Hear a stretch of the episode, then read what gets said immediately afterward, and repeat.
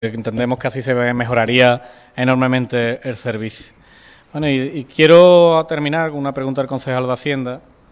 Eh, ya por una curiosidad, yo queríamos saber del Grupo Municipal del Partido Popular si esto ha tenido algún coste para el ayuntamiento o no ha tenido coste. Este boletín de informativo de, del Ayuntamiento de Morón, vendiendo las laderas del hundidero.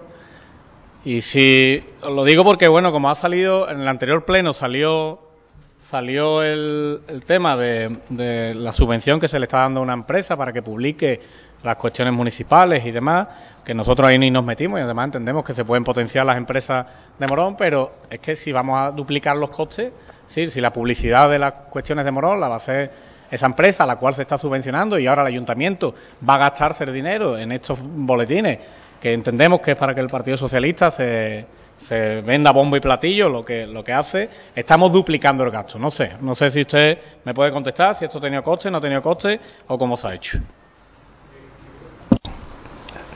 le contesto yo no tiene costo ninguno ha sido una colaboración de una empresa local con, con el ayuntamiento Concretamente lo he regalado yo, concretamente. Lo he regalado yo. Gracias, ¿no más preguntas? Gracias. Grupo AMA. Bien,